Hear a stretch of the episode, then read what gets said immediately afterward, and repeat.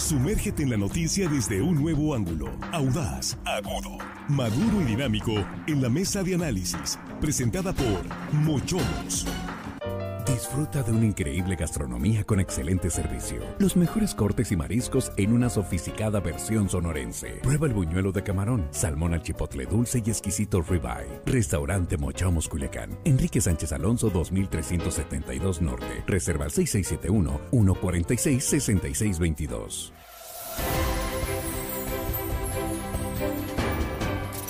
Ya estamos aquí de regreso, estamos en la mesa de análisis de línea directa, saludando a nuestros compañeros en la mesa. Jesús Rojas, ¿cómo estás? Buenas noches ya. ¿Qué tal, Víctor? Buenas noches, buenas noches para los compañeros y por supuesto buenas noches al auditorio. Y aquí estamos también con Juan Ordorica. Juan, ¿cómo estás? Buenas noches. Hello, estimada audiencia, hoy lunes que todo el mundo tiene que chambear. Todo mundo, Hay que darle con todo, ¿sí? Armando Ojeda, ¿cómo estás? Que las tardes les sean excelsas, compañeros. Adelante. Bien, pues vamos entrando en materia. Sí, eh, ¿cuántos estados cuentan con policía cibernética? Sinaloa no, no tiene. Hoy el gobernador dijo que no hay ni siquiera un proyecto que se ha estado trabajando desde la Secretaría de Seguridad Pública y efectivamente nos consta algunos casos que hemos canalizado a través de, de C4. Se, han, se les ha dado seguimiento con el personal que se tiene ahí, pero ¿realmente se justifica la creación de una policía cibernética? ¿Qué tan alto es el índice de delitos como viene siendo los fraudes con tarjetas de crédito, eh, ya sabes, suplantación de personalidad, este, de, suplantación de perfiles en redes sociales, el robo de identidad, como le llaman, secuestros virtuales que también se, se cometen eh, a través de las de telecomunicaciones. ¿Será? ¿Se justifica la creación de una policía cibernética? ¿Es muy caro? Porque porque son pocos los estados que realmente la tienen. Lo tiene el gobierno federal, pero pues vamos entrando en materia, Jesús. ¿cómo Yo ves? creo que partimos de ahí, de la naturaleza del delito y de quién persigue el delito que se comete a través de fraudes, por ejemplo, cibernéticos, a través de usurpación de, de usurpación de, de, de tu personas Sí. o, o- o diferentes que se dan. Fíjate, no existe en Sinaloa como tal, pero muchos estados que la tienen no funciona para nada. En tanto para qué se tiene, sino para otras cuestiones que en Sinaloa sí se tiene, por ejemplo, tecnología para buscar, para geolocalizar a personas que han cometido un ilícito, por ejemplo, ¿no? Muchas de las personas que son encontradas, sobre todo en este tema de, de- de- de- de violencia contra mujeres y todo, es por los mecanismos que tiene la policía de investigación para poder dar con el paradero de los, de los responsables y que en, el mejor de los casos, pues bueno, hace que estas personas terminan ante un juez. Pero la Guardia Nacional, Víctor, sí tiene una policía cibernética. Y esa policía cibernética ayuda a los casos de suplanta- suplantación de identidad y fraude, porque además son del fuero federal, son delitos federales en la mayoría de estos casos. Y como te puedo comentar, a mí una vez suplantaron mi identidad y estaban pidiendo dinero, cosa que le ha pasado a muchísimas personas, ¿no? Yo quise, para no quedarme con la duda, hacer el procedimiento y, de, y déjame decirte que la Guardia Nacional atiende el caso, Sí. tienes que presentar formalmente una denuncia y seguir el procedimiento, sobre todo no tanto por lo que se pudiera generar o por lo que te pudieran quitar a ti, sino porque además luego te pueden acusar de que tú estás haciendo algún tipo de fraude y esto te ayuda a respaldarte para cualquier eventualidad futura. Claro, Juan. Sí, fíjate qué cosa curiosa del destino, porque me tocó de rebote. Mi especialidad la terminé haciendo en Derecho Informático. Ah, pues Y, tienes, y tienes- a- ahí me tocó investigar y, y la verdad pues estamos, pañales yo creo que es muy avanzado. Es lo que antes que le pongan a los bebés los pañales, yo creo que en eso estamos. Estamos out. Creo que en México solamente hay cuatro policías estatales que tienen su departamento cibernético, si no me acuerdo, es, si no mal me acuerdo, creo que es Aguascalientes que el que tenía, Ciudad de México, por supuesto, uno del sur, no me acuerdo si era Yucatán, Quintana Roo, y Michoacán creo que era el otro, ¿no? Son cuatro estados únicamente que tienen policías cibernéticas funcionales. Jalisco no tenía, se me hizo muy raro, Nuevo León tampoco, también se me hizo raro. muy raro que no, no tuvieran policías ¿Y ¿No tiene cibernéticas. todavía? Eh, pues hasta el año pasado que terminé, no me acuerdo, no, no, o sea, a lo mejor por ahí tiene, pero son los que me acuerdo que hice ahí en la investigación. Y, y por ahí dicen, sí, la Guardia Nacional tiene un departamento completito, sí lo tiene, y está funcionando bien, sí funciona bien, sí me acuerdo ahí que llamé incluso hice algunas preguntas y sí, sí funciona eh, correctamente. El gran problema es donde creo yo que los estados no están entendiendo que es exponencial año con año cómo van aumentando los delitos del fuero común desde la- el ciberespacio. Por ejemplo, la parte de fraude. La parte de fraude es un delito del fuero común. Robo también es un delito del fuero común. Que si bien lo tiene la federación, pues también los códigos penales locales están out, no tienen nada o muy poquito. Sinaloa creo que sí tenía un par de cosas que había trabajado en la parte cibernética, pero no es posible que en pleno siglo XXI nuestro marco jurídico, nuestro marco institucional y nuestro marco policial esté horriblemente atrasado en ese sentido. Y Sinaloa, sobre todo, que ni siquiera tenga el proyecto de una policía cibernética, porque aquí se necesita para muchísimas cosas, por ejemplo, los delitos del sexting, del grooming. El grooming es un delito. ¿Qué es el grooming? Que yo, yo creo que fue el delito que más me impresionó. Eh, personas mayores, o- o- hombres casi siempre, que usan las redes sociales para empezar a enamorar a jovencitos y jovencitas. No, no el acoso. Sí. El grooming es cómo los vas enamorando, no acosando, convenciendo, Sí, envolviendo para te cito Claro. en fulano lugar. Ese es el grooming. El acoso es otro, es otro delito. Pero ahí la policía cibernética tendría. pues, Pero ahí empiezan delitos como explotación sexual. ya se pasan a otros delitos que ahí sí están tipificados, Ahora, pues, pero hay- hay desde otros- el grooming ya está Sí, tipificado. Y por otros fraudes, extorsiones eh, telefónicas que están en la orden del día. Armando, pues te- tú tienes, tuviste la experiencia ya, por cierto, ¿no? De una de esas extorsiones telefónicas. Sí, sí, la verdad, sí, Víctor, es, eh, es eh, la verdad eh, alarmante la situación que está ocurriendo. No se ha avanzado de manera ni siquiera paralela, sino aunque se fuera un poco detrás de la evolución de lo que ha sido, pues, es toda la, la, eh, la tecnología cibernética, cómo ha avanzado tan rápidamente y nos hemos quedado en impartición de justicia muy, muy, muy atrasados. Y, y bueno, y la policía cibernética en donde, en donde está funcionando en algunos estados. Eh, el Estado de México, por ejemplo, tiene policía cibernética. ¿Y, y cuál, es, cuál es la tarea de las policías cibernéticas? Por si nos pregunta eh, alguien de la, de la audiencia. Bueno, eh, son, se, este, consiste en, en la prevención, vigilancia, identificación, monitoreo y rastreo en la red pública del Internet. O sea, rastrear a quién? A quienes se dedican a la extorsión, a los pederastas, secuestradores, psicópatas sexuales, tráfico y corrupción de menores. Y Todos- te agrego homicidios. Homicidio. ¿Sabes cómo eh, agarraron? ¿Recuerdas al, al- Ah, bueno, al de aquí de Mochis, ese que- al que que se a a mordillazos a su, y a su, su familia, sí. Sí. sí. lo agarraron a través precisamente Por monitoreando su teléfono. GPS, su Así celular, es. sí. Eh, bueno, este también homicidio, qué bueno que lo, que lo comentas. Pero bueno, ese, ese es eh, eh, la función de la policía cibernética y la verdad de las cosas es que sí urge que se legisle y que se fije. Fíjate, estaba leyendo una nota yo en 2015, la publicó en Noroeste, por cierto, Sí. doctor.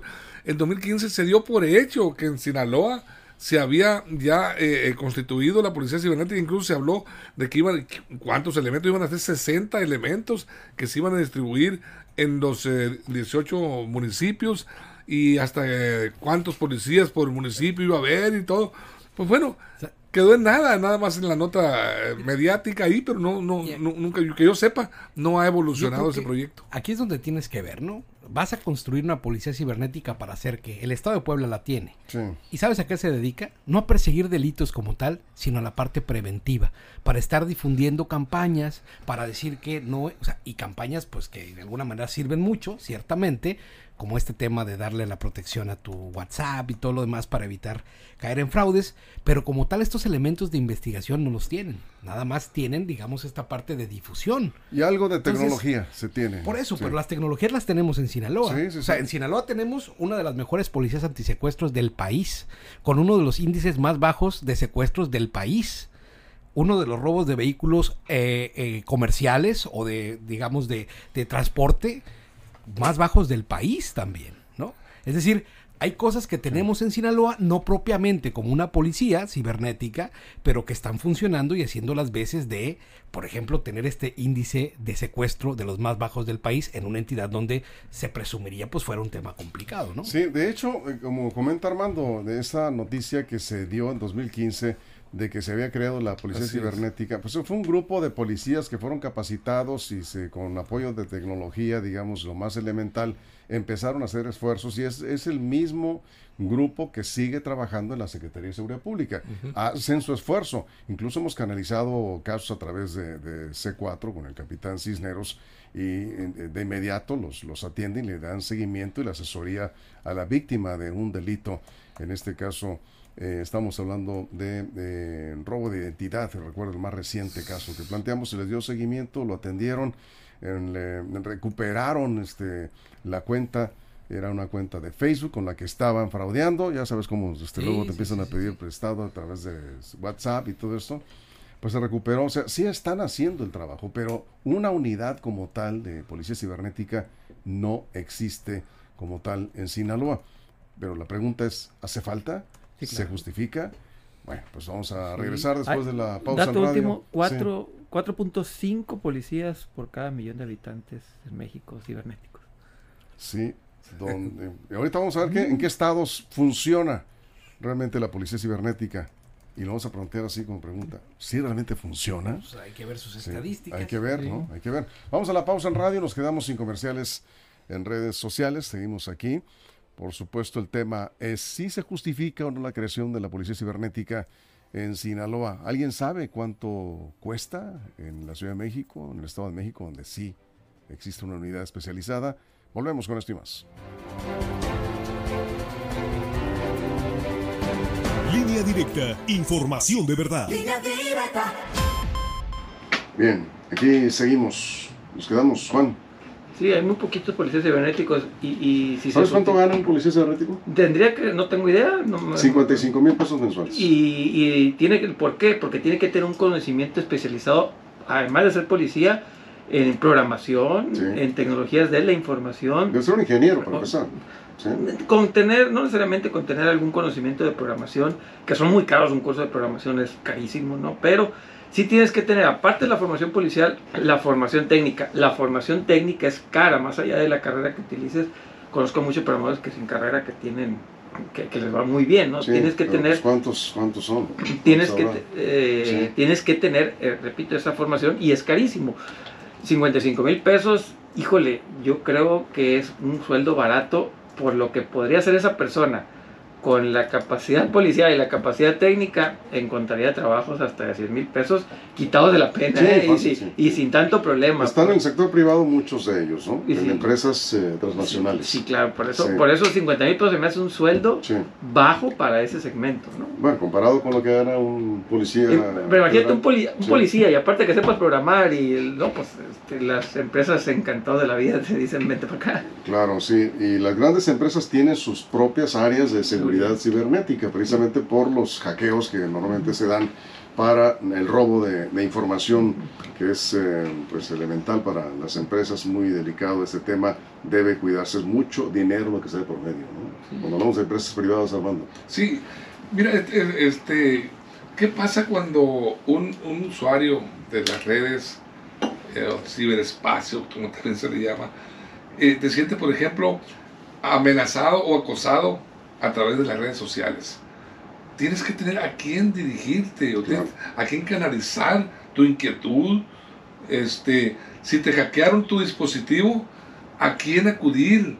¿Algún teléfono a la mano inmediato para eh, reportarlo? Normalmente lo hacemos en las redes, en nuestro propio chat o, o a través de nuestro Facebook. "Y Me hackearon, no acepten eh, ningún tipo de solicitud ni de amistades o algún. pre- normalmente por el lado del dinero se va la gente. Si les quitan prestado, no presten, me hackearon el teléfono.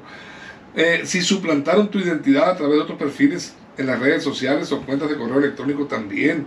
Si, si te quieren chantajear a través del chat de internet. Hay muchas maneras en que te puedes sentir acosado, te puedes sentir amenazado y no tenemos una certeza a- ante quién acudir. Porque si vas a la fiscalía a, a denunciarlo, pues prácticamente en vacío se queda tu denuncia. ¿Qué van a hacer? Este, porque al parecer no está tipificado como delito para empezar este tipo de amenazas. ¿Cuál? En el el, el, por ejemplo, acosado a través de las redes sociales. Sí, sí, No, está. sí, ya claro. está tipificado Sí, como ya, delito. ya, ya tiene- Bueno, ah, qué Hay bien. una ley federal de Sí, ciberseguridad. ya, ya. Ya, ah, perfecto. Porque eh, en- en- en- hace dos, tres años no, no se tipificaba como delito todavía. Sí, ya, ya. Y bueno, eso ya es un avance, por lo menos estamos eh, avanzando en ese sentido, ¿no? A ver, Sí, por eso, por Sí. ser una ley federal, existe una policía Sí. que tal, la- que tal Claro. salvaguarda este derecho. Se llama Guardia Nacional, Unidad de Órganos Especializados por la Competencia de Acción de la Dirección General Científica. En su rama, que se llama Antes eh, estaba en la AFI. Atención Ciudadana a Delitos Cibernéticos. Pero Aquí estaba quedando bajo la responsabilidad de las policías municipales preventivas. No, no, no, estaba en la AFI y luego la absorbió la Guardia Nacional con esta, Y estos esta elementos unidad. inmediatamente te contestan, ¿eh? Sí. O sea, están para ellos. O sea, tú mandas un correo, te ponen, siempre una persona por teléfono muy amable, de una manera clara, te dicen cuál es el procedimiento a seguir y te dicen, a ver, de entrada vamos a tumbar el número, pero si quieres proceder, tienes que presentarte a una agencia del Ministerio Público, a presentar tu denuncia y a darle formalidad causa formal a la denuncia y entonces sí comienza un proceso de investigación que no todas las personas quieren llevar. 02 88